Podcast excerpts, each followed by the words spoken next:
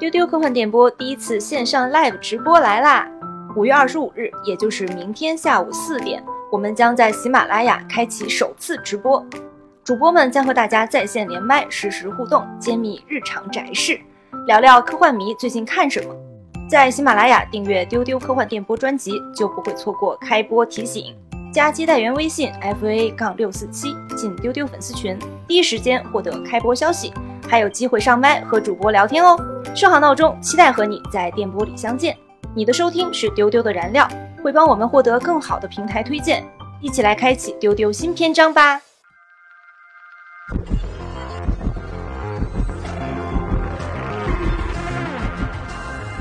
！Hello，大家好，这里是由未来事务管理局独家出品的丢丢科幻电波，我是今天的主持人思敏。今天要跟大家分享一个最近非常非常火的话题啊，就是网飞的《爱死机》第三季。和我一起搭档的主播有船长，Hello，还有小静。大家好，我是小静。嗯嗯，我们这期是连夜给大家赶制，因为观察到它实在是太火太火了，你能明显感觉到这个作品。在经历了一个大跳水之后，它现在的口碑在整体的回暖。对你去看它豆瓣的评分，第二季是六点八，然后第三季现在是反过来八点六。我们之所以这回这么想要去聊这个《爱死机》，其实还有一个原因，就是第三季你看完了以后是有很多想说的东西的，不像第二季觉得看了个寂寞。对，这一季确实有很多的惊喜啊！这一季看完之后啊，确实是给我们带来了许多惊喜。我们提炼了几个这一季的。亮点首先是艺术的极致，每一集啊都有这个导演或这个编剧他非常强烈的这种个人风格。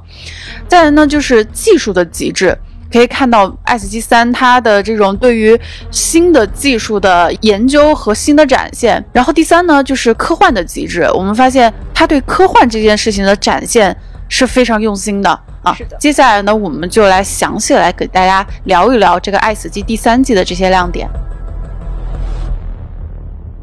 船长吧，你最喜欢哪一集？我这两天夸奖第三集已经夸累了啊，但是 今天还是要再用声音的形式再夸一遍，就是我太喜欢第三集了，甚至是夸张一点说，可以是前三季中我最喜欢的一集。嗯，就是这个第三季机器的脉搏，而且就是很幸运，精准压中了这篇，因为我在看它之前我就预感到。它会很好看，因为我们都读过这篇的原著，是这个美国著名的科幻大师迈克尔斯万维克的。然后它出来以后啊，果然很好看。我甚至觉得，就是在动画的加持下，小说已经很棒了，然后动画竟然比它还好看。嗯，我觉得很惊喜。最惊喜的就是它艺术性和文学性太棒了。我觉得用一句话总结，就是我看到一个形容特别棒，就是它是一个太空版的死亡诗社。嗯，我很。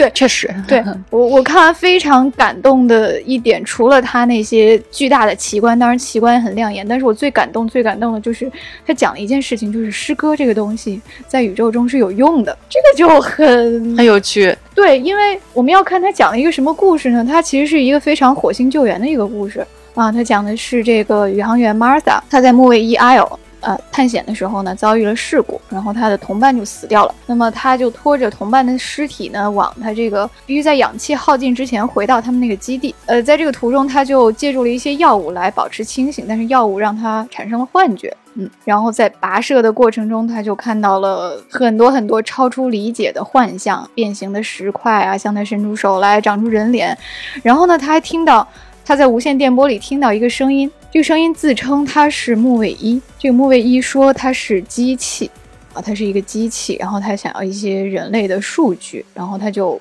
劝这个主角说：“你能不能跟我融为一体？因为我想要你的数据，并且呢，这个机器在融合了一些他死去的同伴的大脑数据之后，仿佛他同伴的口吻在跟他交流和说话。然后呢，那么最后这个马萨他发现他的氧气耗尽了，他回不去了。那么他就在临死之前，他。纵身一跃，跳进了一个冰湖。他决定跟这个自称是木卫一的这个机器融为一体啊，大概就是这样的一个故事。它令人很惊讶的是，在这样一个异星生存的一个故事里面，就是一个极度需要科学、数学、理性的这样的一个语境里面，他们居然在谈论诗歌。是的，对，这个机器人特别喜欢说诗歌，引用诗歌。是的，就是事实证明诗这个事情是有用的，因为这个机器人。在用诗跟他交流，你会感到说诗歌是宇宙的不同生命都能理解的一种语言。嗯，这个表达就很既古典又浪漫，然后跟科幻这个类型融合的，就是跟他选择的这个科幻类型融合的特别好。就这一集我其实也特别的喜欢，而且我觉得他不仅是把这个原著是给表达的非常的好，而且甚至是在结尾部分有一个升华。在原著里，他并没有真的揭示宇航员听到的到底是真的是莫伊的声音，还是他的药物的幻觉。但是在这个动画里，我有一个特别喜欢的一个点，就是他把这个结局给比较确定化了，他真的展现出来了那种机器的脉搏。就是他跳进去之后，然后有一个整个的那个行星都在抖动的那样的一个情景，嗯那个地方真的太漂亮了。然后就听到这个宇航员的声音说：“地球，我在呼叫你。”哦，那个地方真的非常的感动，嗯非常的诗意。嗯，我觉得他其实是在故意混淆现实跟虚幻，就是他是在故意留白，故意让你搞不清楚，所以才有意境的。其实他原著里面也是，原著里边就是他停在宇航员跳进去的那一刻，对但是在动画里让他说了一句话，就是让他跳进去之后，然后还呼叫了地球。嗯我觉得是比原著可能对这个结局更有确定性了。嗯，多走了一步。对，嗯而且这个动画的，就是原著是一个奇观描写非常厉害的一个篇目啊，它里面有大段去描绘 Martha 看到的这些幻象是什么样的，然后动画就很有优势的用图像把这些他想到的，他似乎是脑子里面看到的东西给视觉化了。啊，太漂亮了，那些对那些镜头。对，而且呢，这些想象还很有古典的意味，因为他故意的去引用了一些古希腊的作品。嗯啊，就是木卫一，它叫艾欧嘛，这个 Io 本来就是一个古希腊的人物。然后呢，在玛萨看到的幻觉里面，他也看到了很多古希腊戏剧中的人物，就是可以给大家读一句，感受一下。就是他原著是说，他穿过那些石头堆的时候，感觉他们在跳舞，然后这些石像在他们眼里就像一群女人，他们的样貌就像从酒神或者是特洛伊的女人这些古希腊戏剧里面钻出来的形象一样，他们凄凉、饱含愤怒，然后还有很多动画没有展现出来的幻境，就比如说有一个瞬间，他好像看到平原上有一匹通体苍白、像幽灵一样的白马在平原上奔驰，呃，这个其实没有画出来，但是他把那个星球的那种地下的电磁波，对，呈现的很好，就整个大地都在闪动，然后散发出仙境一样的色彩，整个星球在他眼中看起来跟蜡笔画一样。就是为什么那颗星球是黄的呢？因为原著里面写说木卫一是一个覆盖着硫磺的星球，啊，所以到处都是黄色的结晶。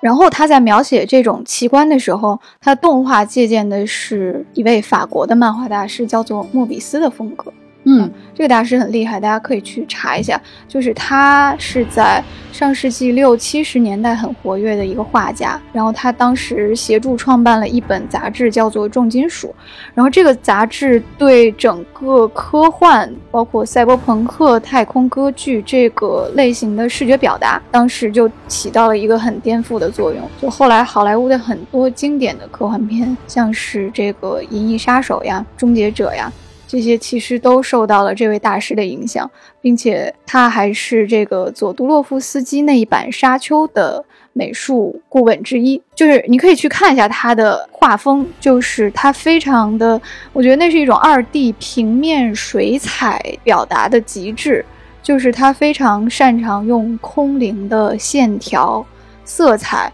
跟巨大的几何图形去呈现一些异星的景象，他的画里就经常有那种外星上巨大的人像，然后各种各样巨大的结晶体，所以就跟这个小说的风格特别的搭。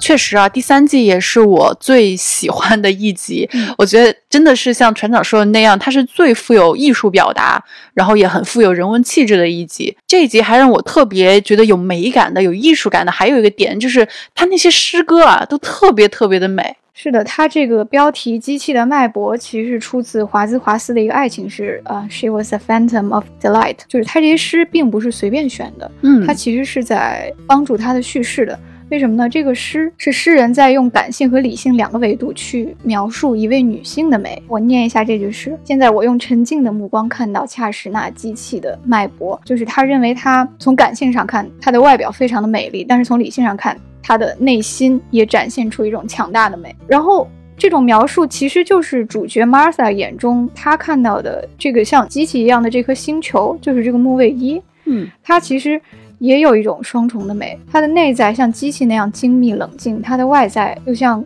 古典文学的人物那样优雅和浪漫，以至于在他眼中呈现出来的那些石像都是戏剧中的角色。还有很多诗，然后就不给大家一一念了。这里面有华莱士、史蒂文森，还有科勒律治的诗歌，然后这些诗歌的汇总可以在我们的微博，就是未来剧科幻办上找到。我想说的就是，我觉得那个配音也给这个诗歌加分了不少。就是我非常喜欢他那个半机械半人类的声音，并且是一个温柔的、平静的，像梦呓一样的女性的声音。嗯，在读这些诗歌，他其实并不完全明白这些诗歌的意思，他只是在调用 Martha 的同伴，就是 Burton，他脑中的那些诗歌的数据。在这个主角觉得困的时候，他就接上了一句去描绘和赞美睡眠的诗，然后。在这个主角自我怀疑的时候，他又接上一句，他用的都很恰到好处。嗯，确实，听完船长的讲述之后，我再一次感觉到了这种第三集啊，它带给我们这种艺术的美啊，确实是我自己也非常喜欢。那《爱死机》第三季除了这种对于艺术的极致的表达呢，还有一个非常鲜明的一个亮点，就是它对技术。非常极致的运用，这种技术的极致呢，我认为体现的最强的应该是第九集啊，叫吉巴罗这一集啊，我个人是非常非常喜欢这一集的，它的那种视听的冲击就像是疯狂炫技一样。我查了一下，它这一集在视觉上应该是运用到了虚幻引擎这种技术，这种技术呢，其实在呃游戏里面会用的比较多，比如说光环，比如说正在开发的巫师的星座等等，像这种就是世界最顶级的三 A 大。做啊，这种会用到，还有一些呢是影视剧会用到这个技术，比如说《曼达洛人》，哎，比如说像《独立日二》这种，都是非常知名的这种大制作。吉巴罗这一集也是我最喜欢的一集，然后我看网上的评价也都特别高。吉巴罗这个故事其实非常的简单，它就是一群看起来有点像是中世纪的那种感觉的骑士，嗯，然后一起去围剿一个水妖的故事。这个水妖它的武器就是它的声音，然后它的外形也看起来非常的漂亮，就是一身的金色，然后有很多的宝石。水妖的歌声是没有人能够抵挡的，但是只有。一个士兵，他是不受这个水妖的攻击的影响的，因为他是一个龙骑士，对，他龙二龙。的骑士，对。对，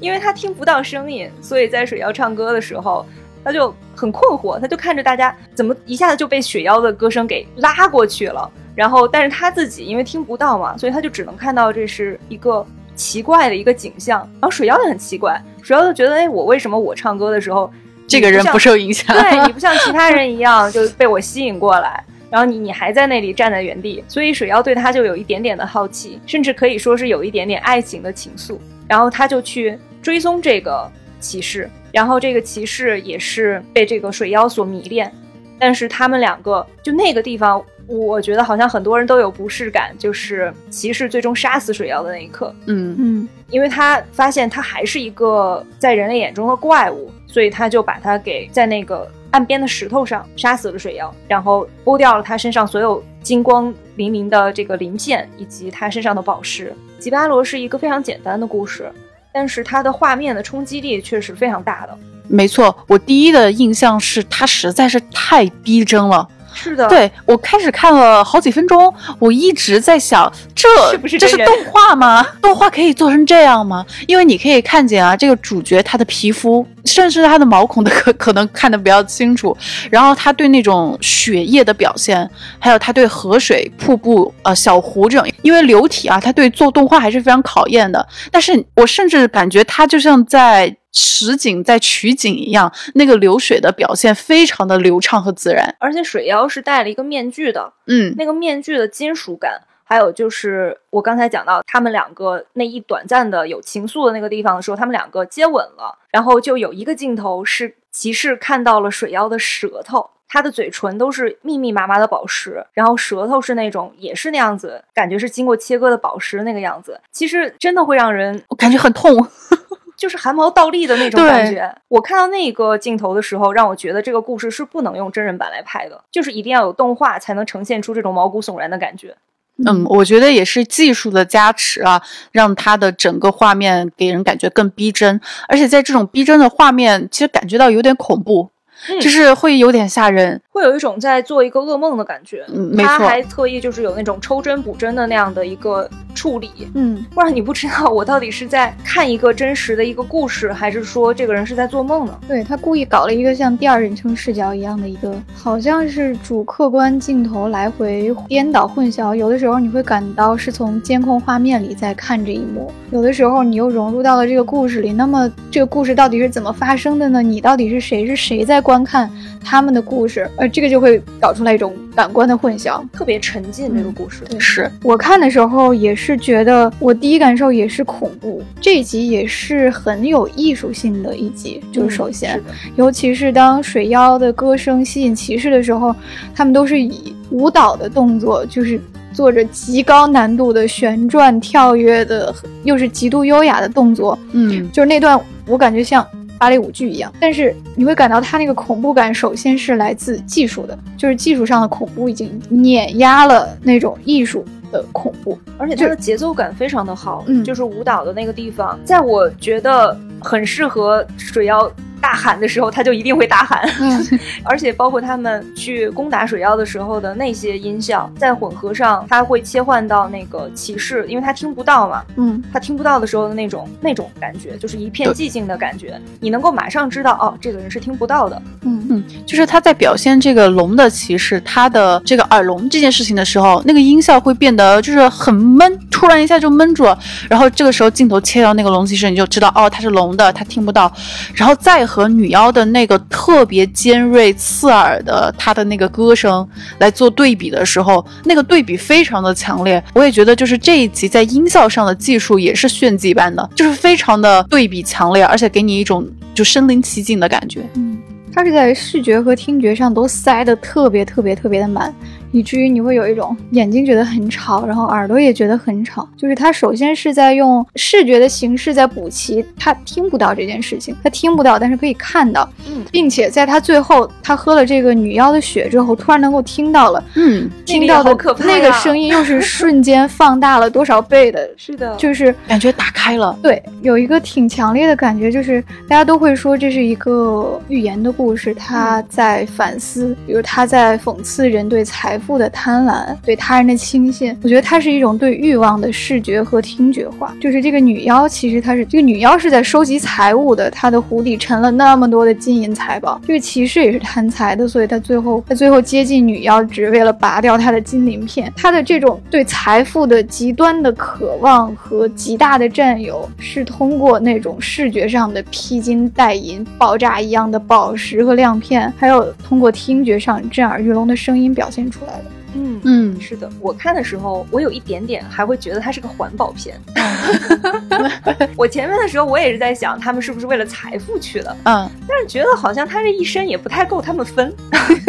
到到最后那个河水变红的时候，然后那个。水妖又很可怜的从那里站起来，我就觉得他这个难道是说水妖本身是大自然财富的象征，然后所以人类的一些贪婪可能毁掉了这一切，让这个湖不再有以前的那种清澈，就还会有这种感觉。然后我在网上查了一下，还有人说他这个是反侵略的一个主题，就很有意思。每个人有每个人的解读，所以呢，你看这个片子会有一种像看 Google AI 在画画一样的感觉，就是嗯，有一种拿所有非常极致的元。素构成的大数据在喂你，然后你会觉得它的那个画面就是有一种过爆，就是过度清晰、过度密集的感觉，密集清晰到它超出了人脑的接受范围，就你觉得看不过来，然后一时间理解不了这种技术带来的恐怖感，恰恰又很科幻。我还挺想玩这样的游戏的，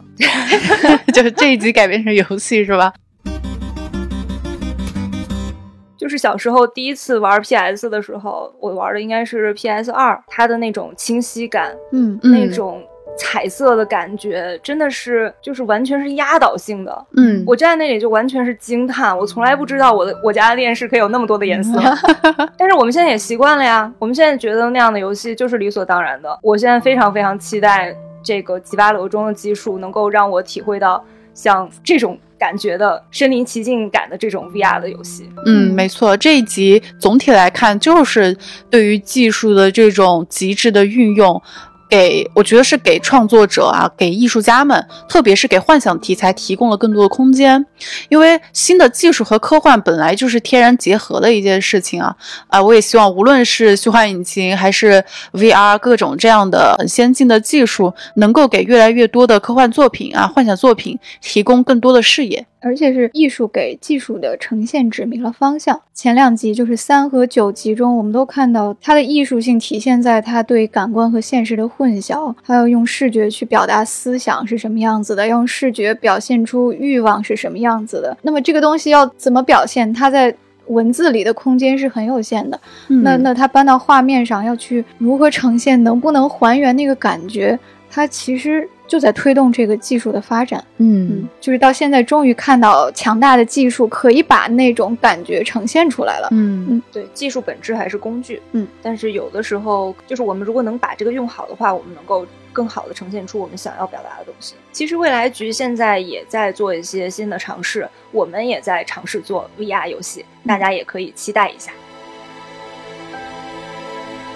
刚刚我们说到啊，这个科幻和技术的天然契合。那其实我们发现，《爱死机》第三季对于展现科幻这件事情做的也非常极致。我其实还是想继续说第三集。嗯，第三集，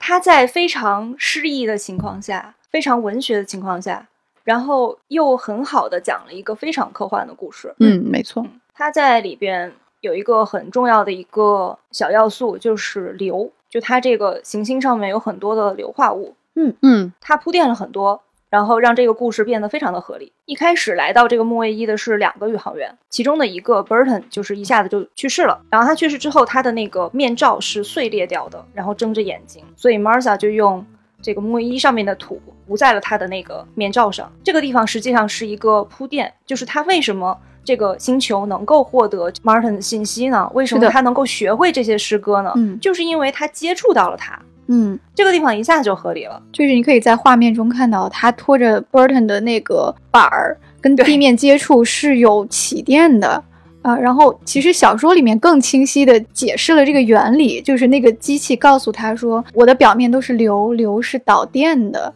然后因为 Burton 的尸体一直在接触地面，然后包括。那个 Martha 的脚也一直在接触地面，所以才能够让这个机器读取到死者的数据。而且还有一个细节。关于诗歌的细节，他们两个坐在那个车上面，那个车晃了一下，然后掉下来一本书。那个书是斯万维克写的，然后他其实真实的那本书的名字是叫《古老世界的故事》，然后动画里边他把它写成了《古老诗歌的故事》，也就他就暗示你宇航员是一个喜欢诗歌的人。但是呢，这个喜欢诗歌的宇航员很快就过世了，所以虽然这个星球获得了一些这个宇航员的知识，获得了一些他的呃语言的能力。但是他不能够完全的学会他所有的这这种表达的能力，也就是因为这样，所以他才用这种诗歌的方式跟这个 Martha 去交流。不然的话，大家都会觉得很奇怪。你既然能有这种能力，你为什么不好好说话呢？是这个原著的确是一个五边性战士，就是他的奇观描写，他的文学性。然后他对主角的这个心理描写，还有他的科幻思考都很能打。这个作者斯万维克也非常厉害，他就是一个讨厌被类型所框住的这么一个作者。所以你会看到这一篇同时稳稳的融合了太空歌剧、赛博朋克，又很新浪潮，就是融合了几种流派，然后这种混搭还稳稳的拖住了一个故事，非常的完整。我还喜欢一个点，就是 Martha 去问这个莫维伊你是什么？嗯，然后他就说他是机器嘛。嗯，然后他说如果你是机器的话，那你的作用是什么？你为什么被制造出来？在原作里，他回答是为了认识你，为了爱上你，为了给你效力。但是这个动画里，他就只保留了前面那一个，就是说为了认识你，to know you。嗯，这个地方让我觉得一下子把这个主题给拔高了。是的，也是一个非常典型的科幻的一个主题。嗯，就是机器人以及人类的自我认知。嗯，就是其实我们造出机器人之后，人类是处在一个类似于上帝的一个位置上的。是的，但是我们造出了跟我们很相像的东西之后，它的目的是为了认识我们，是为了让我们更好的认识自己。嗯就这个点，我非常非常的喜欢。嗯，我也特别喜欢这儿，就是这个 IO 展现了一种机器的求知欲，而且这个里面就是 Martha 她也是有自我认同方面的问题的，就是她在小说里面，她觉得自己人生非常的失败，她觉得她的同伴 Burton 比她更优秀，呃，活应该活下来的是别人，但是就是在她临死之前，她进行这种自我怀疑，她觉得自己不应该活下来的时候，这个温柔的机器说：“我希望了解你，认识你。”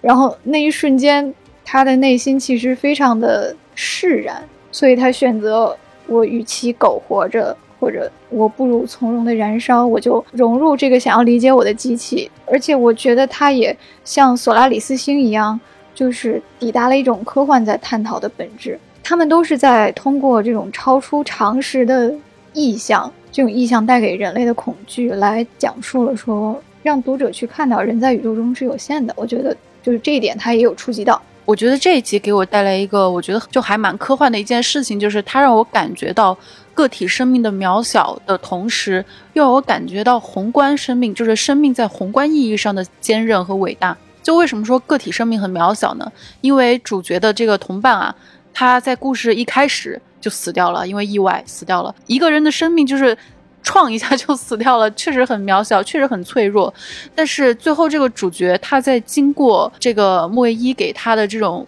种种的推动吧，可以说是他最后选择了和另外一个机器或者说生命融为一体。就是生命它可以换一种形式存在，而且它这种坚韧，它这种存在会继续下去。我觉得这一点是让我感觉到非常感动的，而且。经常是科幻作品在表达的东西。我觉得讲到生命的渺小，有一集表达的更加的淋漓尽致，嗯就是那个迷你亡灵之夜，也就是第四集。它其实就是展现了一个大暴乱的过程，它就是用微缩模型，然后展现了一个非常大暴乱之夜，所有人都在争斗，然后在枪战，在追击，混乱到不行啊，所有的爆炸呀，然后整个白宫可能也炸掉了。这个时候。到最后的时候，镜头拉远，看到一个银河系。到最后的时候，所有国家都开始发射自己的导弹，什么南极洲啊，什么之类的，所有的导弹都从冰面里边一下子就窜出来了。嗯，然后镜头拉远，你就觉得啊，地球要完蛋了，地球要毁灭了。这个时候再拉远，银河系只是放了一个屁而已。从那个从那个地方的时候，只是噗一下子。好像无事发生，就是我们所有的这种生命的这种暴虐，所有的这种混乱，在那个尺度看来都是微小到不能再微小的事情。这个东西其实也是可能只有动画、只有科幻这样的主题才能够呈现的，嗯，才能带给我们这样的感受。嗯嗯，它整个 S 级系列都呈现出这样一种感觉，就是把人的位置放得很小，就不管是开篇上来咔就死掉，还是用上帝视角在观看一切，都有这样的感觉。就是这三季看下来，很明显的感受就是科幻跟动画短片这种艺术形式太搭了。就是这三季整体感受就是科幻跟动画短片这种媒介非常的搭。呃，拆开来说的话，动画的优势是什么呢？就是呈现抽象。刚才说的感官跟现实的混淆，一些抽象概念的视觉化。那么再看短片的优势是啥呢？就是呈现概念和氛围。那么科幻恰好就是这样一种类型，它就是一个个思想实验，它是关于可能性的，关于时间的、空间的、技术的、人类的各种各样的可能性。所以我们看到目前评价很高的几篇，包括第一季的《骑马兰》《狩猎愉快》，然后古鱼那一篇，然后第二季应该是。巨人那一篇评价比较好，然后还有第三季的机器的脉搏跟吉巴罗，他们的共性就是都有一种有别于其他篇目的那种跳跃性，就它既是凝练的，但是又留白。最大的看点其实是用很美很美的场景、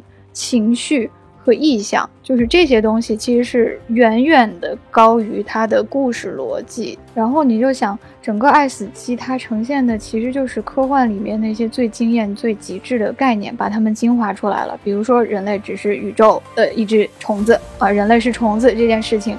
这一季的第四集提到了这件事情啊，第一季。的《冰河世纪》，就是冰箱里的文明，嗯其实也在说这个事情。我印象中还有几篇都在呈现人类的渺小这件事情。再比如说《时间循环》这个科幻的子类型，轮回的恐怖和绝望到底是什么样的？第一季大家很喜欢的那篇《目击证人》，其实就是在呈现这个概念本身。他甚至都没有讲完故事，说这个套娃是怎么回事儿，为什么会循环了？就他甚至没有解释。这个循环是怎么达成的？它的原理是怎样的？是时光机了还是怎样？它仅仅只是用那样恐怖的技术和极致的画风把这个概念呈现出来，就已经大饱眼福了。而且我觉得《爱死机》这个真的让我觉得非常惊讶的，就是他能在这么短的篇幅里把这个讲清楚，嗯，哪怕他没有完全把逻辑讲清楚，嗯，但是他把概念讲清楚，概念讲清楚，故事讲清楚，真的太难了。而且这种科幻跟短片的结合，历史上其实不是第一次了。嗯嗯，就是以前我们看过很多类似的东西，就类似于单元剧或者动画嘉年华这样的东西，在日本有很多，比如小静很喜欢的，世界奇妙物语，是的，《世界奇妙物语》啊、就是一集一个毛骨悚然的概念。然后还有我们都喜欢的天才动画嘉年华，还有更古早的一个系列《阴阳魔界》，前几年也重启了，拍了有新的那个剧集。嗯，一个挺有意思的点就是，我发现这种一集一个故事的短剧，这种单元剧，它让我们觉得非常好看的，基本上都是结合了幻想元素的。嗯，所以我们可以说啊，这种一集一个概念、一集一个的这种单元剧的动画剧集，其实跟科幻的结合存在着某种必然性。我看到很多人其实对第三季也不是很满意，但是我就觉得可能大家还是对这样的一个动画短片的形式太过苛责了。首先，我看着他能用这么小的篇幅讲这么磅礴的科幻故事，我就已经觉得非常棒了。而且有一个原因，我觉得可能就是这个系列还是太短了，大家对它的期待还是太高。你像《世界奇妙物语》。还有《阴阳魔界》这种不停的拍、不停的拍，我不是每一季都满意，但是我还会期待下一季，因为我会知道下一季它可能会给我一个新的一个冲击，那个有可能性永远都在那里。我相信这个《爱死机》如果一直拍下去的话，它一定会能够呈现出很多很多我们现在还没有办法预想到的一些场景，挖掘出更多我们现在还没有注意到的科幻作品，甚至于培养出可能更有才华的一些导演、美术以及编剧。你那个描述我觉得很好，就是看《爱死机》其实就像读短篇小说集。对，然后有几篇非常惊艳，其实你就对这个集子很满意了。嗯，惊喜永远都在。对，我就之前跟船长他们说，我说我为什么对这个系列一直都还挺宽容的，就是因为我看短篇小说集的话，里边有一篇如果很惊艳我的话，我就已经很满意了。所以就连第二季，因为有溺毙的巨人那一集，所以我甚至于对第二季也是很满意的。而且它确实能够通过某一个短片的成功，让大家注意到，让看惯了电影，然后读惯了长篇小说的大家注意到，哦，其实短片也是很好看的，这是这也是一个宝藏库。而且一旦你踏入这个短片的世界，尤其是科幻短片的世界，你会发现，就无论是动画短片还是科幻短片，越短才是越难的。是的嗯对，就是我们其实看过很多非常精彩的那种微小说，它其实，在越短的篇幅里面要完成，无论是完整的故事、人设、背景的交代，还是说一个反转，它腾挪的空间都非常少。我们自己平时也老是说，科幻短片才是最难写的。对，船长说的没错，就是在《爱死机》第一季它刚刚出来的时候，它获得了非常好的口碑和这个流行度啊。其实，在国内就掀起了这样的热潮，就是大家会很愿意去模仿和学习这种形式，以及一个单元剧的这样一种动画集。但是想要做好，就像刚才船长说的，确实对制片、对制作都是一个非常严峻的考验。它看起来挺简单的，对，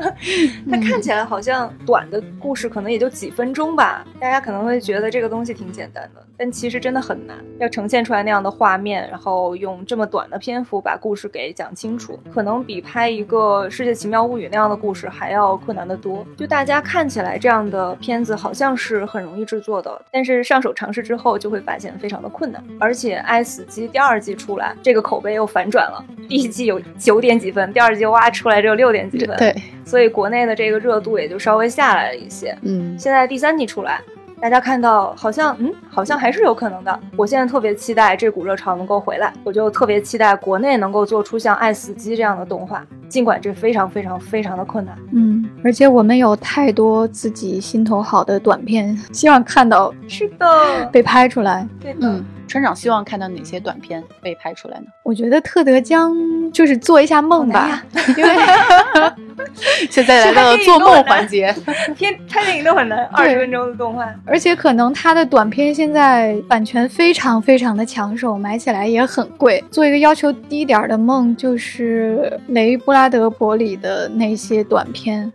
哦，《火星编年史》里面的小短片，还有他那四个短篇小说集里的短片，之前我记得在丢丢安利过，都很有诗意，然后概念上非常惊人，并且富有哲理，也都是偏偏能打的啊！希望有生之年看到爱死机，买一买老雷的作品。国内的话呢，我觉得大刘的短片也都非常合适，尤其是诗云的那一篇，嗯。爱、死亡和机器人都占了，并且又是一个机器人念诗的故事，就非常喜欢。那小静有什么喜欢的篇目想要改编呢？幻想一下。我特别特别希望看到韩松老师的《地铁》能够被改编，因为《地铁》当时我小时候看的时候，我就觉得会做噩梦。但是做为什么会做噩梦呢？就是因为它非常有画面感。嗯，是，你可以梦到那个里边的那个那些场景、那些样子。所以我就很希望《地铁》能够变成一个动画。如果是真人的话，它可能过于惊悚。我之所以会特别想看到国内的小说被改编的一个原因，是因为其实《爱死机》里边并没有太多的中国感觉的。故事，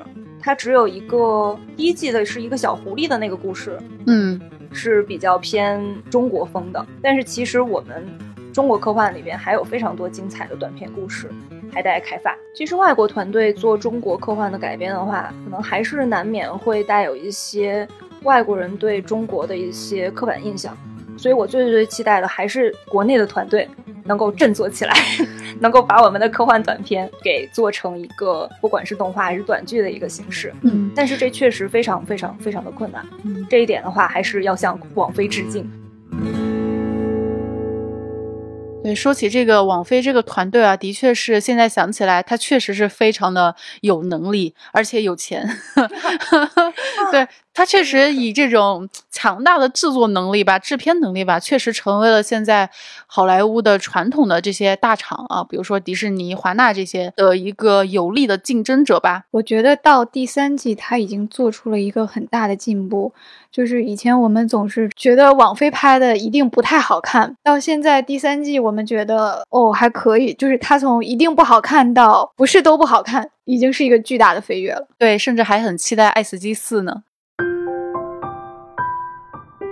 今天我们给大家分析了这个《爱死机三》啊，这个非常热门的动画集，它到底好在哪里啊？我们究竟为什么喜欢这个作品，喜欢这种形式？它这种艺术的极致、技术的极致，以及它对科幻表达的极致，我们也确实非常期待，就是《爱死机》它接下来的一些作品，也期待国内会有啊类似的这样的。呃，作品能够出来，呃，让我们挖掘和看到更多有趣的科幻概念和科幻作家，还有科幻的创作者们。我们也非常想知道，就是在收听丢丢科幻电波的你，最喜欢《爱死机》第三季的哪一集呢？哎，欢迎你来分享你的感受，可以在各平台的评论区，哎，下方评论区给我们留言，也可以进入我们的粉丝群，加接待员为好友 f a a 杠六四七，就可以进我们的粉丝群了。那今天的节目就是这样，拜拜，拜拜，拜拜。丢丢科幻电波第一次线上 live 直播来啦！五月二十五日，也就是明天下午四点，我们将在喜马拉雅开启首次直播，主播们将和大家在线连麦，实时互动，揭秘日常宅事，聊聊科幻迷最近看什么。在喜马拉雅订阅丢丢科幻电波专辑，就不会错过开播提醒。加接待员微信 f a 杠六四七进丢丢粉丝群，第一时间获得开播消息，还有机会上麦和主播聊天哦。设好闹钟，期待和你在电波里相见。你的收听是丢丢的燃料，会帮我们获得更好的平台推荐，一起来开启丢丢新篇章吧。